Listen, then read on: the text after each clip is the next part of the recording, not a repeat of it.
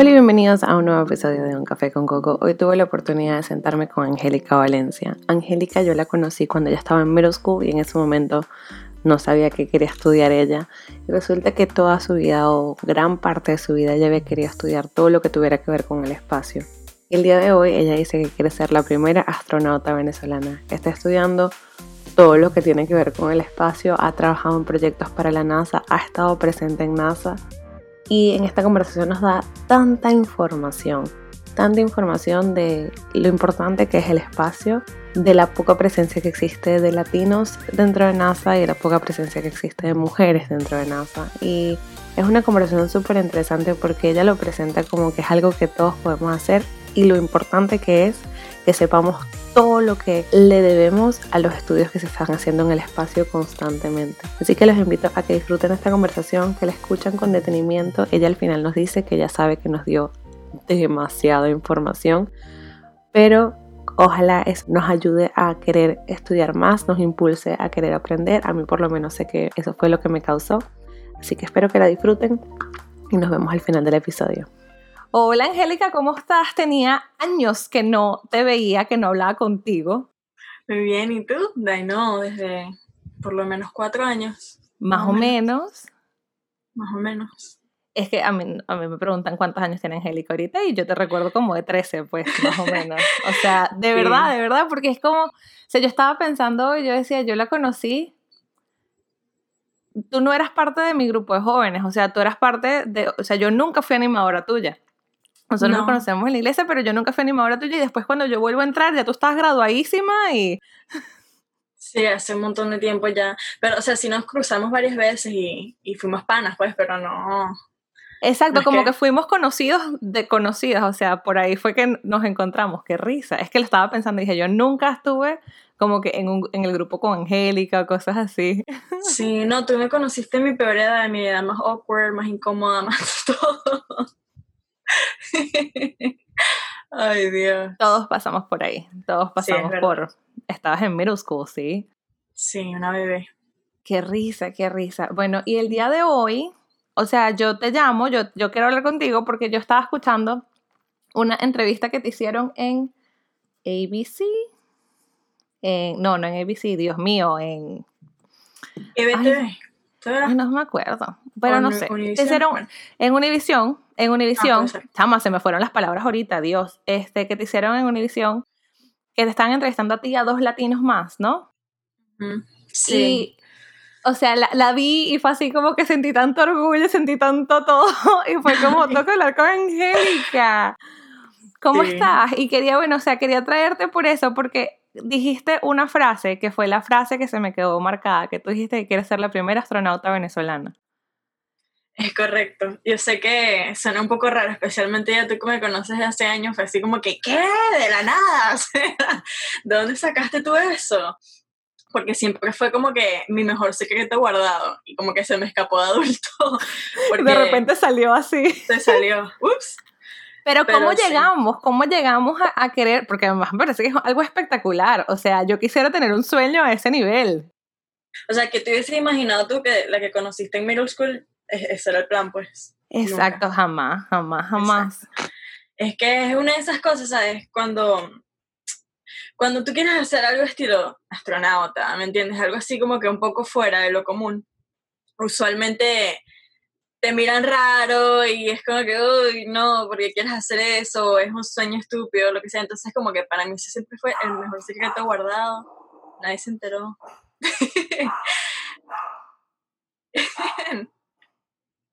ese, ese es mi. Pero, Luna. Está bien, vino a saludar. Sí, total. No, es que anda, anda alborotada. ¿Y cuándo lo empezaste a decir tú? O sea, ¿cuándo empezaste a compartir tú que... que... Porque además, o sea... Luna. Ajá, vuelvo. Esto a veces me pasa. Eh, cuando no tiene una mascota. Es así, te entiendo, yo también tengo una. Estas cosas pasan, estas cosas pasan. Ya, ya entro al cuarto. Este, ajá, lo que estaba preguntando es, ¿qué te hace a ti decir, o sea, qué te hace, desde cuándo tiene, porque, o sea, uno no dice, ay, quiero ser astronauta cuando tiene 25 años, o sea, eso es una cosa que uno tiene desde que tiene como 3. Sí, sí, es verdad. Bueno, hay que empezar desde Aló, ¿no? Em, desde hace mucho tiempo atrás. Desde Aló. cuando yo estaba en Venezuela, yo, yo he comentado esto en muchas entrevistas anteriores, pero cuando yo estaba en Venezuela, desde pequeña, no sé si tú te acuerdas o alguna vez tuviste la oportunidad de ir al Museo de los Niños en Caracas. Y no sé si te acuerdas, pero hay una sección dedicada solamente al espacio, ¿no? Y entonces, claro, para mí eso fue como que, ¡wow! ¡Qué cool! y tal, ¿sabes? Siempre me llamó mucho la atención. Pero en esa época, yo estaba en gimnasia, en otros deportes, qué sé yo, entonces ya a mí me tenían, metida en el casquillo que, no, que vas a ser gimnasta profesional, que tal vaina, que esto, que aquello, todo excepto cualquier otra cosa. Entonces nunca le paré bola, ¿no? Entonces, después pasaron los años y coño, siempre me llamó la atención, ¿sabes? Siempre me gustó como que el espacio, siempre me pareció tan cool NASA, pero, again, nunca lo consideré una carrera viable, pues, porque uno en Venezuela, ¿qué se imaginar que, que la industria espacial es algo que puedes hacer? Y cuando me mudé aquí a los Estados Unidos, ya en middle school, en la época que tú me conociste, yo por casualidad un día me, me dio por meterme en nasa.gov y me puse a buscar y buscar y wow, esto me gusta, esto me gusta, esto me sigue gustando, como que yo no sé por qué me llama tanto la atención. Y en high school dije, bueno, vamos a ver ingeniería, porque, mm, ¿por qué no? Pues me llama la atención. Y me acuerdo que le dije a mi mamá, no, me voy a meter en ingeniería. Y mi mamá, ¿y qué? Ay, no, ¿sabes? Todo, todo así como que, ¿sabes? La palabra, no sé cómo decirlo, pero siempre ha sido como que suspicious, como que, ay, ¿sabes? Angélica. Sí, que es así como que, como estás segura. Como eso es lo que... Eso es medio masculino, no sé. Siempre ha sido eso, pues. Y, bueno, me gustó, me gustó mucho. ¿Sabes? Me seguí como que más, eh, fue poquito a poquito, me seguí metiendo a ver, ajá, qué, qué clase de carrera hace esta gente. Y al principio, empezando high school, para mí era, bueno, voy a hacer uh, astronomía, y después no, o sea, astronomía no, no me cuadra mucho y después fue, bueno, voy a hacer física pura, voy a estudiar física pura. Y, me acuerdo que alguien me dijo, no, pero los que estudian física pura este, terminan siendo profesores. Y yo, no, no, no, no, profesora no, no, profesora no. Entonces, bueno, ingeniería, ingeniería se quedó, y se quedó ingeniería. Ah, pero ¿qué tipo de ingeniería? ah, ingeniería aeroespacial, es una carrera, wow, ok, qué cool. Y ahí, por ahí me lancé y eso fue la aventura, pues fue como que poquito a poquito fueron pedacitos de, ¿sabes? De algo muy grande que se empezaron a crear cosita por cosita, ¿no? Y hasta que después al final fue como que, oh, esto es una, esto es una carrera y esto es lo que han hecho todos los demás astronautas.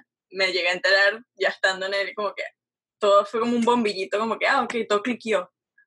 Qué súper interesante, porque a mí me dicen ahorita como que, ¿qué hay que hacer para ser astronauta? Nadie, nadie se, no es una, no es algo que se habla comúnmente, ¿sabes? Que, claro. Que, toma ser astronauta, bueno, no, no es, o sea, es difícil, pero no es nada fuera del otro mundo. O sea, sí es de fuera del otro mundo, pero... Claro, pero es una carrera. O sea, es como que tú quieres ser astronauta y usted estudia esto y llega, pues. Exacto. Puedes o sea, estudiar cualquier cosa relacionada con STEM y de ahí empiezas a trabajar en esta área, en esta área, en esta área. Entonces vas viendo los punticos cómo se van conectando. No sé si alguna vez escuchaste Steve Jobs hablar de eso cuando él estaba en la universidad que una de las clases que él tomó fue caligrafía, pero caligrafía de la vieja pura bella. Que cuando uno sabía escribir. Cuando uno sabía escribir y utilizaba las manos para esa función. Em, y él dice que en el momento le llamó la atención, pero nunca le vio uso, pues, y ya después que creó la, la, la Macintosh y empezó a crear Paint y qué sé yo, este, una de las cosas que se utilizó para, para Word y para todos estos sistemas que se, se crearon fue la caligrafía, ¿sabes? Por eso no, no tendríamos palabras bonitas o textos distintos dentro de las computadoras sin, sin él haber tomado esa clase. Y es más o menos así, todo es al revés. Claro. Ves la conexión al final. Como, y, y, qué bonito, como de alguna manera, yo lo he visto también muchísimo en esto. Hablo con personas en ámbitos completamente distintos, o sea, en el tuyo, pues yo tengo cero, cero de nada de carrera de STEM. O sea, a mí me gustan mucho los números, pero nunca lo perseguí pero que siempre hay algo en común, o sea, siempre hay cositas que unen a la gente y, y, de alguna manera incluso con tus propios sueños siempre hay cosas que tú fuiste haciendo que parece que no tenían nada que ver, pero que te enseñaron algo, te, te, te dieron ese punto que, que hace que todo se una. Claro, y sabes que otra vez, ser nerd y estar en esta clase de cosas usualmente bueno, creo que ya no tanto, pero siempre ha tenido como una vista negativa alrededor de las más personas porque no es cool, ¿me entiendes? Entonces, Exactamente. A veces cuando yo estaba en high school o cuando estaba en middle school, no solamente me da muchísima pena, pero yo sé que yo no encajaba y no iba a encajar mucho menos, o sea, diciendo que ah, esto es lo que me gusta hacer. Me había sentido muy juzgada. Y, o sea, qué chimbo que es así, pero es la realidad. Entonces, como te digo, siempre fue un secreto muy bien guardado, que no lo guardé muy bien al final. Y de repente la niña empezó aquí que estoy en la NASA y todos nosotros y que, ¿what? No, pero demasiado espectacular. Y eso que dices es muy cierto y a la misma vez es muy chimbo, porque a mí alguien me dice, quiero ser astronauta y me parece que es lo más cool que hay. Porque yo seguramente sé tener los pies en este piso y imaginarme no tenerlos aquí y tenerlos en otro lugar me da eh, vértigo. Creo que es más popular ahorita porque ahora está la, mm. la, nueva época del espacio, ¿no? De la industria espacial, que ya, bueno, yo estando ahí lo veía venir, pero para todo el resto del público es ¡ah! lo más nuevo, o sea, wow, lo cool, y ahora es, SpaceX y toda la industria comercial espacial se acaba de explotar, entonces ahora es cool, pero en el momento que yo estaba en school no era nada cool. Exacto. Entonces... Además que el proceso, porque es como uno siempre ve como, no sé, ves a la persona en high school y es como que es súper nerda y después ves a, no sé, al chamo, al que se montó ahorita en, el, en la última nave que salió. Y como el proceso del medio uno no lo quiere ver, y el proceso del medio es cuando uno tiene los libros, los cuadernos, los lápices, todas las, las cositas, los numeritos que vas haciendo. Y eso es lo que uno dice como que, eso no me parece cool, pero no, es lo que te lleva a que habían dos seres humanos que se montaron en una nave hace nada. Yo vi el despegue. Eso estaba súper orgullosa de mí misma. sí, todo el mundo lo vio, todo el mundo me escribió. Pero y no solamente la, la parte del trabajo, ¿no? Pero también la parte social. Sí. Porque es muy difícil que todo el mundo te entienda y entiendan por qué esto es importante, ¿no? Entonces, cuando tú le dices a alguien, o oh, es importante ir al espacio, no, no hacen la conexión a menos de que te sientes y se les expliques y le muestres todas las ramificaciones que tiene la industria espacial y entonces como que, ah, ok, ya entendí, ¿me entiendes? Exacto, porque es que esa es la otra. Hay muchísimo más que solamente, ah, bueno, yo quiero ser cool y montarme en una nave espacial y ir y volver. O sea, hay todo un estudio, toda una cantidad de cosas que se hacen todos los días que no salen en la televisión y nosotros... Los seres humanos normales no nos enteramos. Sí, o sea, es muy triste porque tú le preguntas a una persona común y corriente si sabe qué es la nave internacional espacial y no tiene ni idea. Y la nave internacional espacial es literalmente una nave espacial donde países de toda clase de lugares se juntaron para hacer algo que está constantemente en el espacio y la gente vive allí 24/7 y ¿sabes? la mayoría del público no lo sabe. Eso me parece que es triste y estamos fallando realmente en nuestro sistema educativo en enseñar eso, algo tan importante, ¿no? Algo, algo tan importante porque la realidad es que le debemos demasiado a todos esos estudios que se hacen y que van como que por detrás y, nadie los ve. De repente sale la noticia como descubrieron esto. Y, ah, había una gente que estaba metida ahí, hay una gente que está fuera en el espacio, hay una organización entera, o sea, hay un grupo de gente detrás de esto, creando todo esto, y nadie lo ve. Sí, o sea, te está hablando de todo aspecto de tu vida, desde este, o obviamente tu teléfono celular, la tecnología que hay detrás de tu teléfono celular, este, sea, se han creado medicinas y vacunas y cosas solamente de estar en el espacio y estudiar estas cosas. Es muy importante, o sea, de verdad tiene demasiadas ramificaciones. Hemos aprendido tanto del cuerpo humano, o sea, son cosas que uno no se imagina que, wow, o sea, todo tiene, todo se conecta. Qué interesante. ¿Y qué estás haciendo hoy? ¿Ya tú te graduaste o sigues estudiando? No, yo sigo estudiando, yo voy a paso de tortuga veloz. Ok, vamos a paso de este, tortuga firme. Sí, vamos a paso de tortuga firme. Eh, todavía me quedan dos años, pero también escogí una carrera difícil, entonces me estoy, me estoy dejando pasar que me, me está tomando un poquito más de tiempo, ¿no? Claro. Eh, pero sí, yo, yo básicamente, este, los que no, no, son no saben lo que yo hago, eh, yo estudio ingeniería espacial con una especialización en astronáutica y lo que aquí llaman en Estados Unidos un minor en eh, estudios espaciales. Entonces, todo lo que tiene que ver con la industria espacial, básicamente yo lo cubro en cuatro años. Eh, y he trabajado en hasta ahora dos proyectos con NASA. Este, y bueno, otras cositas ahí que se vienen en el futuro, algunas puedo discutirlas, algunas no. Pero... No te preocupes. Yo te vi, yo vi una foto que estabas, y me llamó la atención, y en, hace un puntico, ratico lo dijiste, que el, el, papel de las mujeres en este, en este ámbito. Yo vi una foto que había algún proyecto estabas con NASA, no me preguntes qué era porque seguramente no entendí, eh, pero literal es como que una foto en una, lo que parecía como una zona de control y son puros hombres y tú. Sí, sí, yo, eh, bueno, hay, hay mujeres, no, no es que no haya, eh, pero sí somos minoría, eso no es un secreto para nadie.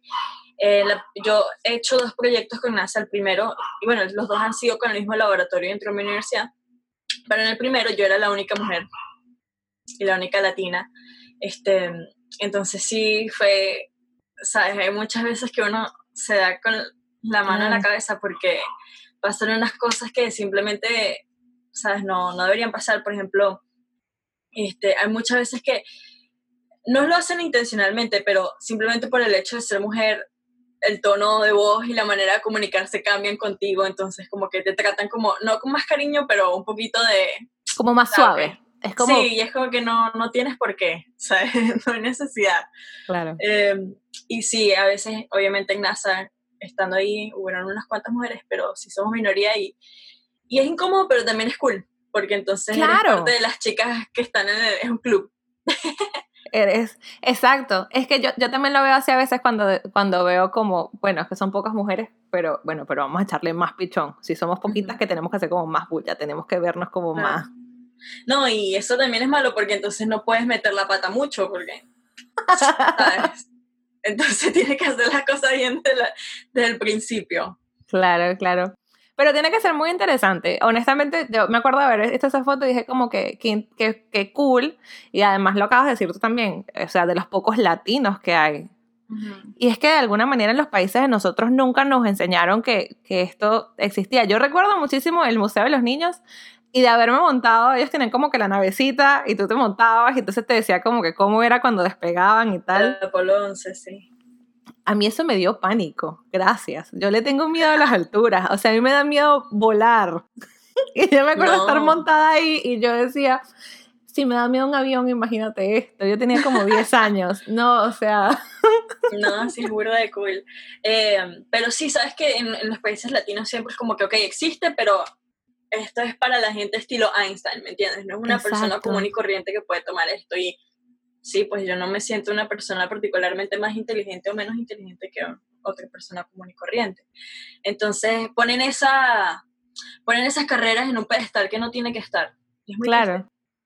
Pero si supieras que incluso yo lo vería hasta en este país, o sea, como que NASA siempre así como que esta pequeña bolita de gente que son cerebritos, como decíamos en el país de nosotros. Pero lo que estás diciendo tú es muy cierto. Es simplemente te dedicaste a estudiarlo y, y es alcanzable para todo el mundo. Créeme, si yo lo puedo hacer, cualquiera lo puede hacer porque yo sufrí, yo he sufrido todas las matemáticas, igual que cualquier otra persona. Las físicas ya he sufrido todas, así que cualquiera, cualquiera. Y trabajaste en un proyecto súper interesante de un traje, ¿no? no, sí, no. Eh, bueno, mi primer proyecto con NASA oficialmente fue una cámara, eh, bueno, no una cámara, pero un soporte de cámara GoPro para la nave internacional espacial. Ok. El segundo que estoy haciendo ahorita es para las misiones de la Luna, que se llama Artemis. Eh, y básicamente ellos lo que hacen es que cuando llegan a la Luna por primera vez los astronautas, lo primerito que hacen es recoger este, un pedacito de polvo lunar o piedritas, lo que sea, por si acaso la misión se va mal, pues, y tienen que salir corriendo de la luna, eh, por lo menos tienen eso y no fue en vano, pues algo tienen de la luna. Ah. Entonces yo estoy trabajando y bueno, ya trabajé en el equipo que recogería ese pedacito de luna apenas llegan. Em, no sabemos si lo van a escoger para ir al espacio o no, ninguna de las dos cosas se sabe, pero eso fue lo que hice con NASA. Lo que hice con el traje espacial si algunas personas me siguen en Instagram, eh, conocerán la foto. Instagram es at angerradu y esa foto salió de que me utilizaron básicamente de rata de laboratorio para otra cosa que estaban haciendo.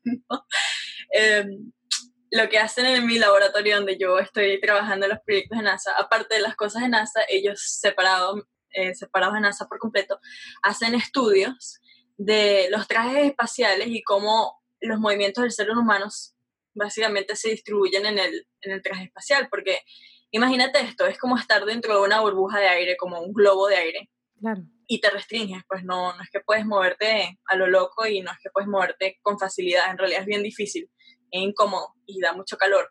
Entonces, claro, tienen que estudiar cómo es la manera más eficiente de construir estos trajes para que ellos se puedan mover y para que no, no los vaya a restringir. Por ejemplo, si yo tengo un botón que está muy lejos de donde yo físicamente con el traje puedo llegar, puede causar que toda la misión sea en vano o hay un, una catástrofe o algo por el estilo, porque si yo no puedo accesar eso, entonces parte de lo que ellos hacen es esta clase de estudios y los trajes que utilizan, que es algo muy cool también, eh, no son de NASA, son de una compañía privada. Eh, y sabes que ahora todo se está volviendo privado, ¿no? Ya no es solamente NASA, está SpaceX, Boeing, qué sé yo. Bueno, esto es otra compañía privada que no es exactamente lo mismo que ellas, definitivamente no están tan avanzadas como las otras compañías, pero hacen algo muy cool y, y se enfocan más que todo en los trajes espaciales y bueno, el traje anaranjado que tenía puesto en estas fotos de eso y me utilizaron de rata de laboratorio y me grabaron haciendo un montón de movimientos, y haz esto, y haz aquello, y cómo te sientes, y qué sé yo, y eso fue lo que hice.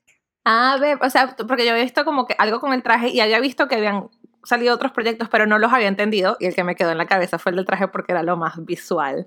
Lo más Pensé Pero qué interesante, no sabía, es que uno no piensa en esas cosas, pero es eso, o sea, alguien tiene que crear el traje donde ellos están metidos y además no es, no es algo que tú dices, ah, bueno, voy a hacer una camisa en esta eh, atmósfera, sino que tiene que poder moverse en el espacio, o sea, tiene que ser suficientemente como, ¿qué mundo? ¿Qué mundo, qué mundo, qué mundo? Es tan detallado, no tienes ni idea la cantidad de detalles microscópicos que tienes que hacer cada vez que haces algo con el espacio. Como te digo, solamente pensar en que tú no puedes poner un botón a cierto ¿sabes? lugar porque no lo puedes accesar o este, tienes que mantener cierta temperatura en el cuerpo humano, entonces tienes que tener eso en cuenta y tienes que miles y miles de cosas. Por ejemplo, otra cosa que me pareció muy interesante cuando tenía traje puesto es que no puedes mover el cuello.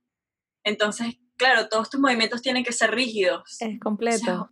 Claro, tienes que tener también eso en cuenta y cuánta visión tienes en, dentro del casco. O sea, son tantas, tantas, tantas cosas. Y yo que hago proyectos pequeños este, para los astronautas, que usualmente son cosas que tocan, no te quieres imaginar la cantidad de detalles mínimos que uno tiene que pensar, porque al final del día es un ser humano y nosotros hacemos las cosas a veces sin pensar o hacemos las cosas este, por salir del paso, entonces tienes que tomar en cuenta eso. ¿Sabes? Son miles y miles de detalles. Podemos estar aquí hablando literalmente días y días explicándote todas las cantidades de cosas que uno tiene que imaginarse cada vez que diseñas algo para el espacio.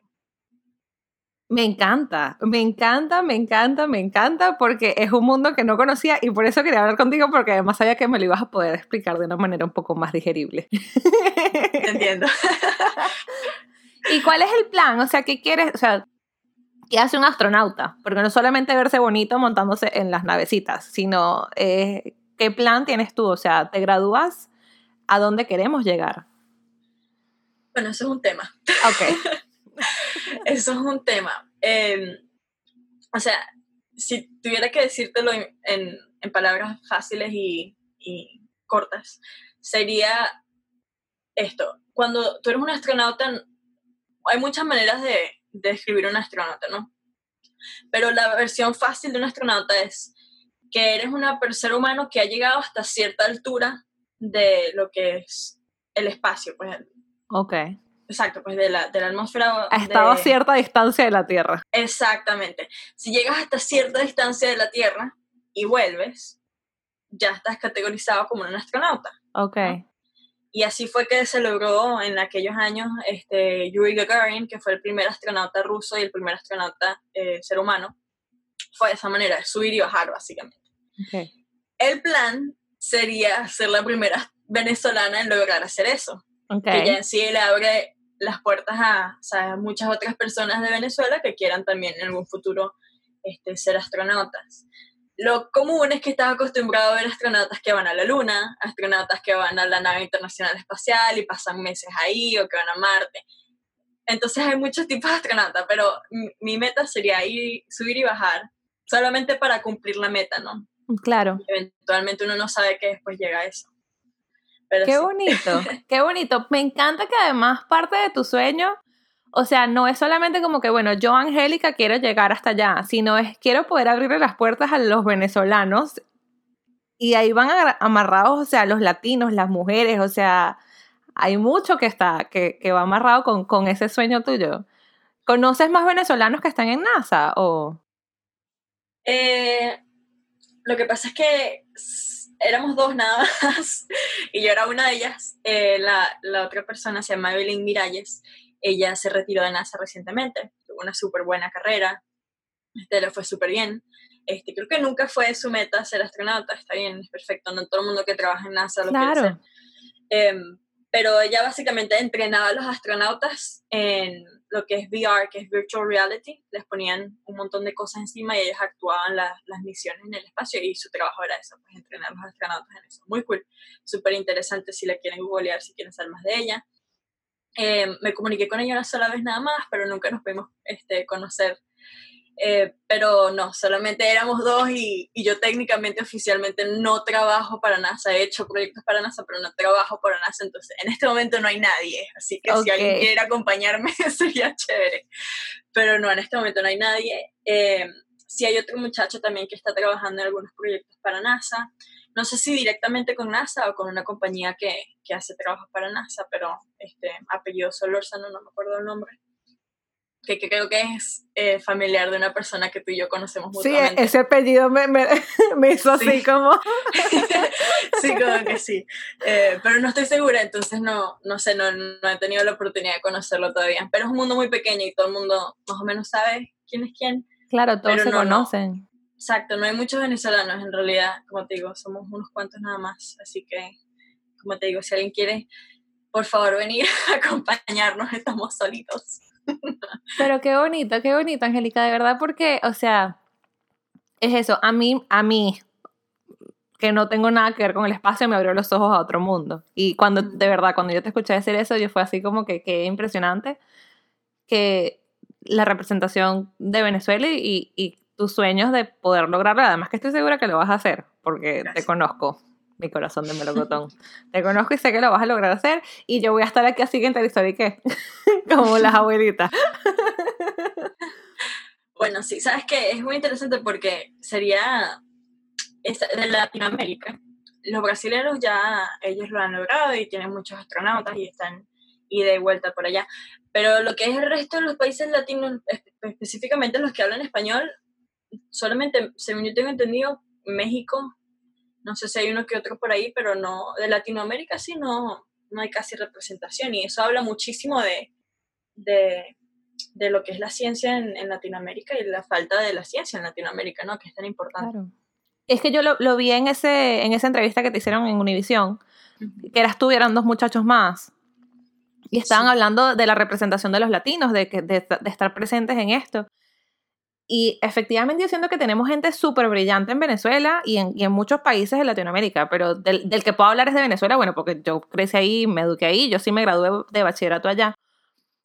Y la gente que estudiaba física, la gente que estudiaba química, yo tengo familiares que estudiaron química en la Simón Bolívar y trabajan el día de hoy en Dubái, con petróleo y con cosas así. Entonces, si podemos sacar gente que trabaje con eso, podemos sacar gente que trabaja en la NASA, podemos sacar gente que trabaja en el espacio. 100%.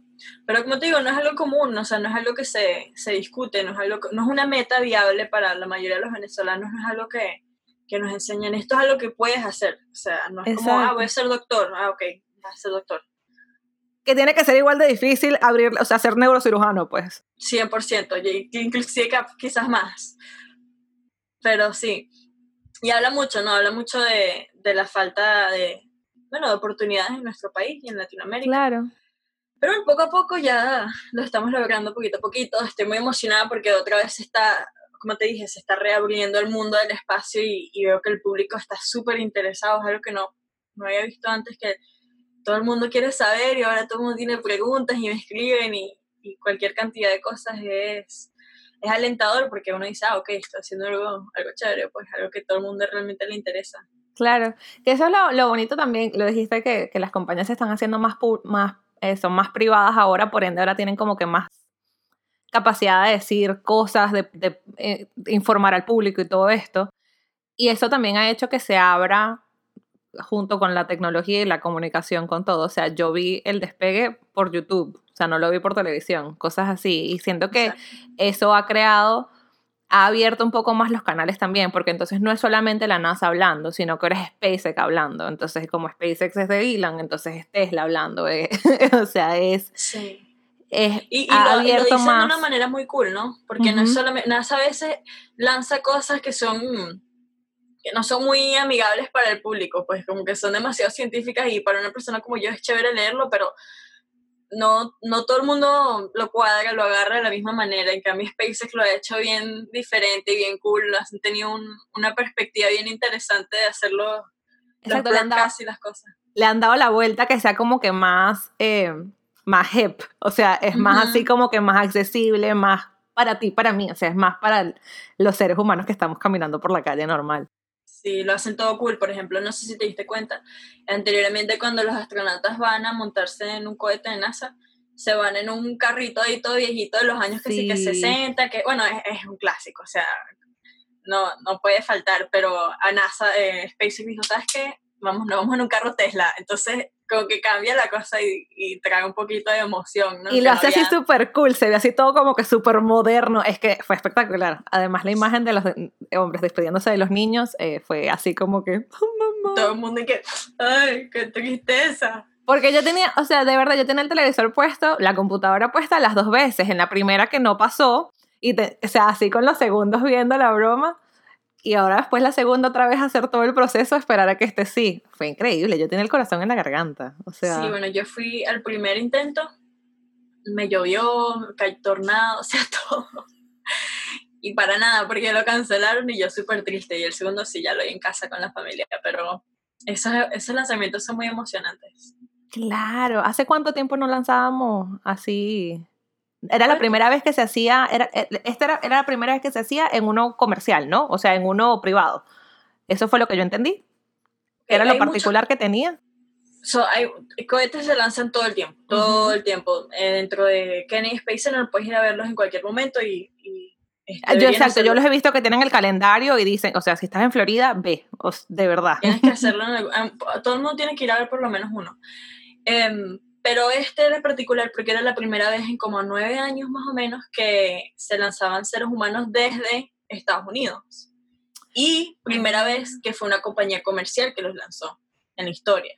Porque lo que pasa es que durante todos estos años, como hubo tantos cortes de plata a NASA por el gobierno estadounidense, eh, simplemente no tenían para, para seguir lanzando el transbordador, para seguir lanzando los cohetes, para seguir ¿sabes? haciendo estas cosas, pero igual necesitaban mandar gente a la nave internacional espacial. Entonces lo que hacían era que los mandaban a Rusia Ok. y de Rusia los mandaban.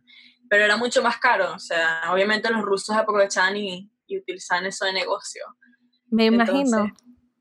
Yo sabía, yo leí por encimita, lo que pasa es que honestamente yo sé muy poco, muy poco. Yo lo que sé del espacio que sé es por haber ido al Museo de los Niños eh, hace dos mil millones de años cuando era niña y hace varios años tuve la oportunidad de ir al, al, al Kennedy Space. Center que está ahí en, en, en Cabo Cañaveral. Se me, o sea, fue así como que, ¿cómo se dice esto en español?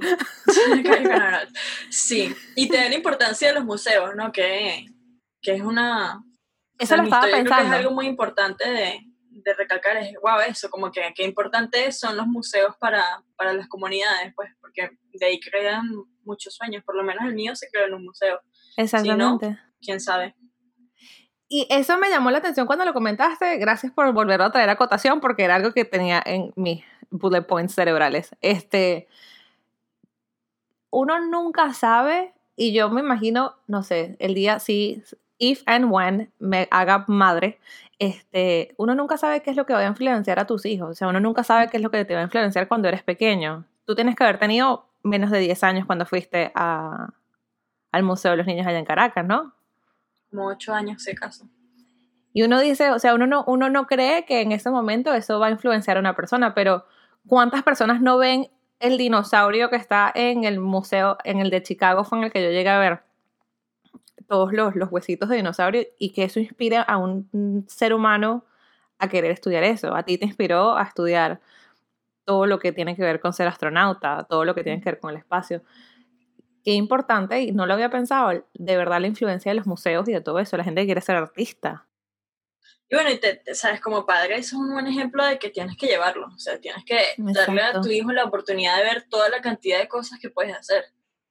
Porque entonces después llegan a una edad que dicen, no, no sé qué quiero hacer. Bueno, porque capaz no tuviste la oportunidad de explorar toda esta cantidad de cosas, ¿no? Y que no estuviste tan, eh, tan expuesto. Y eso, eso es muy bonito que a ti te pasó, que lo encontraste y lo viste y el día de hoy es lo que sigues. Porque hay gente que, o sea, nunca estuviste expuesto a ver, a ver estas cosas. O sea, yo por lo menos tengo un amigo que, él, es piloto y su sueño de toda la vida había sido ser piloto. Y yo decía, qué belleza, que es algo que a ti te ha llamado la atención toda la vida. Yo nunca he tenido eso. O sea, yo, yo digo, una vez estaba escuchando un, un podcast, una muchacha que decía, hay dos personas en el mundo. Hay gente que eh, ella los diferencia como hummingbirds and hummingbirds, que son como que pájaros carpinteros y periquitos que los pájaros carpinteros como que van para eso y es como ves eso y tú dices quiero ser piloto, quiero ser astronauta, quiero ser eh, médico cirujano, porque la gente que estudia medicina yo le tengo demasiado respeto, pero hay muchísima gente que es así como que quiero ser manager de hoteles y van para allá. Y después está la gente como yo que somos periquitos que volamos por el mundo y vamos probando de todo. Tal cual. Pero qué bonita y de verdad que qué importante la exposición a todas estas cosas llenas de arte, o sea, porque los museos existen de todo tipo y uno nunca sabe qué es lo que te va a impactar y qué, y qué es lo que te va a impactar de lo que viste. Exacto. Sí, es muy interesante. Qué bonito, qué bonito. Y entonces, ahorita estás trabajando en esta compañía. Tenemos planes de graduarnos dentro de dos años. Sí, bueno, o sea, técnicamente trabajando, no. Yo estoy haciendo proyectos aquí y allá y Ajá. Eh, así se aprovechan de mí siendo estudiante, utilizan mi cerebro y no me pagan, pero está bien, es, parte, de, es parte de ser ingeniero. Y sí, me en dos años. Este, otra cosa que estoy haciendo ahorita, que no sé si se va a dar, no estoy muy segura, estoy haciendo un proyecto con Disney que no tiene nada que ver con el espacio, pero también es súper weird, súper interesante. A mí me gustan las cosas así un poquito fuera de, de, lo normal. Claro. Este, vamos a ver. Entonces, no sé, es una de esas cosas que, que uno dice, bueno, capaz voy a ver los puntos cuando se conecten al final de la de cuando lo termine de hacer. Así que bueno, todo está un poco en el aire. Yo sé que no te puedo dar una algo muy, ¿sabes? En pinpoint, pero es la meta sería todavía quizás ser la primera astronauta venezolana. Qué bonito. Pero mira, honestamente yo también, hoy tuve una conversación con una amiga y y estábamos hablando de, sobre todo con toda la incertidumbre que está ocurriendo en este momento, o sea, eh, porque en la vida normal, fuera de COVID-19, uno cuando va a estudiar no, no sabe qué estudiar, después que, vas después que te estudiaste no sabes qué vas a, sabes, después que te gradúes no sabes en qué vas a trabajar, siempre hay incertidumbre y en este momento tenemos como que incertidumbre como al, a la 2000, porque no sabemos nada de nada económicamente, o sea, todo. Pero estábamos hablando de qué bonito es seguir teniendo sueños y seguir haciendo cosas que te, como que, que te alegren el corazón. Sí, sabes que yo leí en estos días algo que decía alrededor de las líneas de no te enamores de una compañía ni de una carrera, sino enamórate de un llamado a algún tipo de acción, que es lo importante, ¿no? Enamórate de lo que realmente te apasiona, no de algo en específico, porque tú no sabes cómo va a cambiar la cosa.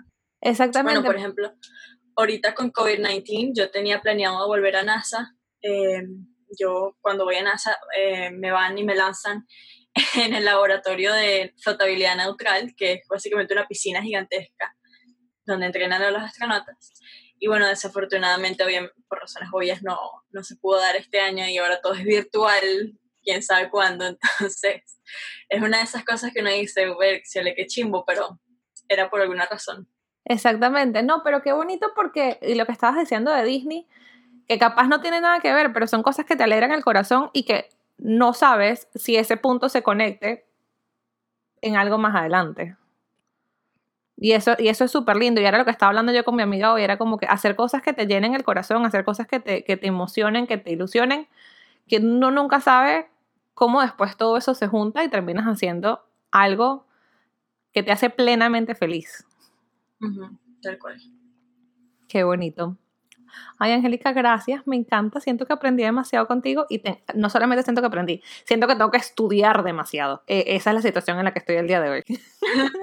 bueno, eso siempre es la meta, contar que te hayas quedado con algo, este, está bien, si te quedaste con dudas, no importa por qué. Al final del día te hace querer saber más. No, no, no, me encanta, me encanta. Y siento que honestamente, y, y por lo que quería hablar contigo era poder compartir esto, o sea, poder compartir capaz no has, no has subido y vuelto a bajar y no te has convertido en astronauta, pero solamente tener el sueño y decirlo en voz alta, yo estoy segura que puede inspirar a alguien más a perseguir ese sueño súper extraño que los países a veces no nos dejan o nuestras crianzas no nos dejan y creer que eso es posible y para mí eso es lo más lindo. Sí, gracias. Pues, como te digo, si lo puedo hacer yo, lo puedo hacer cualquiera porque, sabes, yo nací en Venezuela, Caracas, Venezuela, no tenía muchos lujos, ni mucho menos, vengo desde, ¿sabes? Soy una persona común y corriente, no hay nada particular. Y si lo puedo hacer yo, lo puedo hacer cualquiera. Así es, así es. Te tengo dos preguntas que son, una es mi pregunta de podcast y la otra es una pregunta por curiosa. Eh, este, la pregunta de podcast es, en este momento de incertidumbre y hablando pues de toda tu historia y, de todo lo que has vivido y, y toda tu trayectoria decidiendo eh, seguir este sueño, si pudieras darle un consejo a una persona el día de hoy que no sabe cómo empezar o, no sabe cómo identificar o se siente así como que está como medio perdido, como, como flotando en el espacio como ese estamos todos. Si pudieras darme un consejo para, para, que, consiga, para que consiga un poquito más de luz o de, claridad, ¿qué le podrías decir? Tienes que explorar todo y no tenerle miedo a nada. Em, ¿sabes? Toma un poquito de valor aceptar cuando te gusta algo y toma un poquito de valor decirlo en voz alta como me tomó a mí y toma un poquito de valor a veces también decir que algo no te gusta. También. ¿no? Entonces, ¿sabes? si no exploras lo que sea, cualquier cosa, si no lees, si no te inspiras a hacer algo, entonces ¿por qué, ¿por qué perder el tiempo en algo que no te gusta? Y también, ¿sabes? Una de esas cosas que uno dice, si no tienes algún llamado de algún tipo, cualquiera lo que sea, entonces ¿cuál es tu propósito? ¿no? La pregunta de todos de los siglos y los siglos es ¿cuál es tu propósito? Y, y es algo que solamente tú puedes descubrir y descubres buscando y aprendiendo. Es haciendo, es explorando, es jugando con Lego. y la segunda pregunta es, ¿cuál es tu planeta favorito? ¿Verdad? ¿Tu planeta favorito? Mi planeta favorito. Eh, ahorita Marte. Marte. Definitivamente Marte. Bueno, por muchas razones, pero porque está más cerca y porque quizás se convierta en nuestra casa próximamente. Eso sí pareciera ser planes, eso sí. Sí, sí, eso va a ser algo muy real. Qué cool. Fíjate. Mi planeta, mi planeta favorito sigue siendo Plutón, aunque no lo consideren planeta. Es un planetoide, pero está bien. Para mí es un planeta. Yo no sé por qué, yo alguna vez me enamoré de Plutón, ¿sabes con qué? Jugando con el, los jueguitos del autobús mágico. Ajá. ¿Te acuerdas los jueguitos de computadora del autobús mágico? Ah, sí. Hace 500 años. Tú no sé si habías nacido cuando yo jugaba. Creo que no, pero sé cuál estás hablando bueno, la gente que me está escuchando, que sabe cuáles fueron los, los jueguitos del autobús mágico, em, hicieron que me enamorara de Plutón. Y después cuando lo sacaron, lo, dijeron que ya no era del sistema solar, como planeta, planeta. Fue súper triste, pero Plutón sigue siendo mi planeta favorito. Pues si te quieres quejar, puedes ir a fastidiar al científico Neil deGrasse Tyson, que te va a explicar muchas, muchas veces que él no le parece que el Plutón es un planeta. Yo me acuerdo cuando estando, estando en quinto año fue cuando, cuando, no sé, lo estudié o lo dijeron o por ahí fue. Y entonces que era un planeta enano y tal, y yo, sigue siendo mi planeta. Pueden ir a quejarse donde él, todo el mundo lo hace. Es bien, es bien cómico, en realidad es un chiste que tenemos en la comunidad científica de ir a fastidiarlo con eso, porque él fue el que lo dijo, así que... Ya lo voy a buscar y ya lo voy a escribir aquí para la gente que está conmigo para que sepa. Y mucho más, créeme. Me imagino, ¿no? Es que yo no tengo que ser la única. Si yo no tengo conexión con el espacio y Plutón siempre fue un planeta que me llamó la atención, o sea, me pueden solamente imaginar a la gente que de verdad le llama la atención la situación. Y lo pueden ir a fastidiar, todos, todos lo hacemos en algún momento, es bien chévere. Qué cool, qué cool. Bueno, Angélica, mil gracias por esta conversación, mil gracias por esta... Eh, sobredosis de información, siento que quiero estudiar demasiado en este momento, o sea, quiero poner como que el canal de Nalaza en YouTube en vivo ahorita, a ver todo lo que pueda ver, este, porque lo que dices es muy cierto, la cantidad de cosas que, o sea, medicina, celulares, la conexión, o sea, que tú y yo podemos estar hablando en este momento, siento que, todo viene. Te escupí un montón de información y yo sé que cada vez que yo termino una entrevista, cierto que escupí demasiada información y todo el mundo se queda así medio medio perdido, pero sabes que siempre estás bienvenida a hacerme más preguntas si en algún momento se te ocurren. No, no te preocupes, porque de verdad me encanta, me encanta porque son, es, información que es necesaria saberla y tenerla.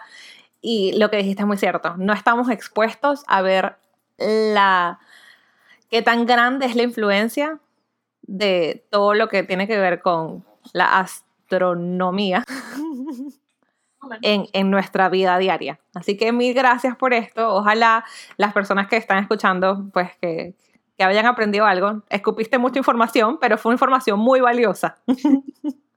Y eso es lo más importante. Y bueno, quiero que sepas que te mando un abrazo gigante. Saluditos desde Boston por aquí. Yo no sé en dónde estás tú en este momento. Yo estoy en Florida, atascada en mi casa, hasta previo aviso. Ay, sí. No, en Florida sí. Yo, mi mamá está en Florida y en este le dije como que usted tiene prohibido salir. Pero no, me encanta. Sabes que siempre, como te digo, siempre están bienvenidos a hacerme preguntas y cuando me quieras aquí me vas a tener aquí en el podcast. Mil gracias, mil gracias, mi niña. Te mando un beso gigante y nos estamos hablando. ¿Qué les parece la conversación? Vieron que Angélica es súper cool. Yo le tengo full, full, full cariño. Y además siento que aprendí demasiado y tengo demasiadas ganas de seguir aprendiendo. Toda la información que ella nos dio, todos los nombres, su cuenta de Instagram y todos los datos que lanzó por ahí están en la descripción aquí del episodio. Cualquier pregunta que tengan me la dejan saber, lo pueden dejar en un comentario, me pueden escribir por Instagram y nos vemos la semana que viene. Bye.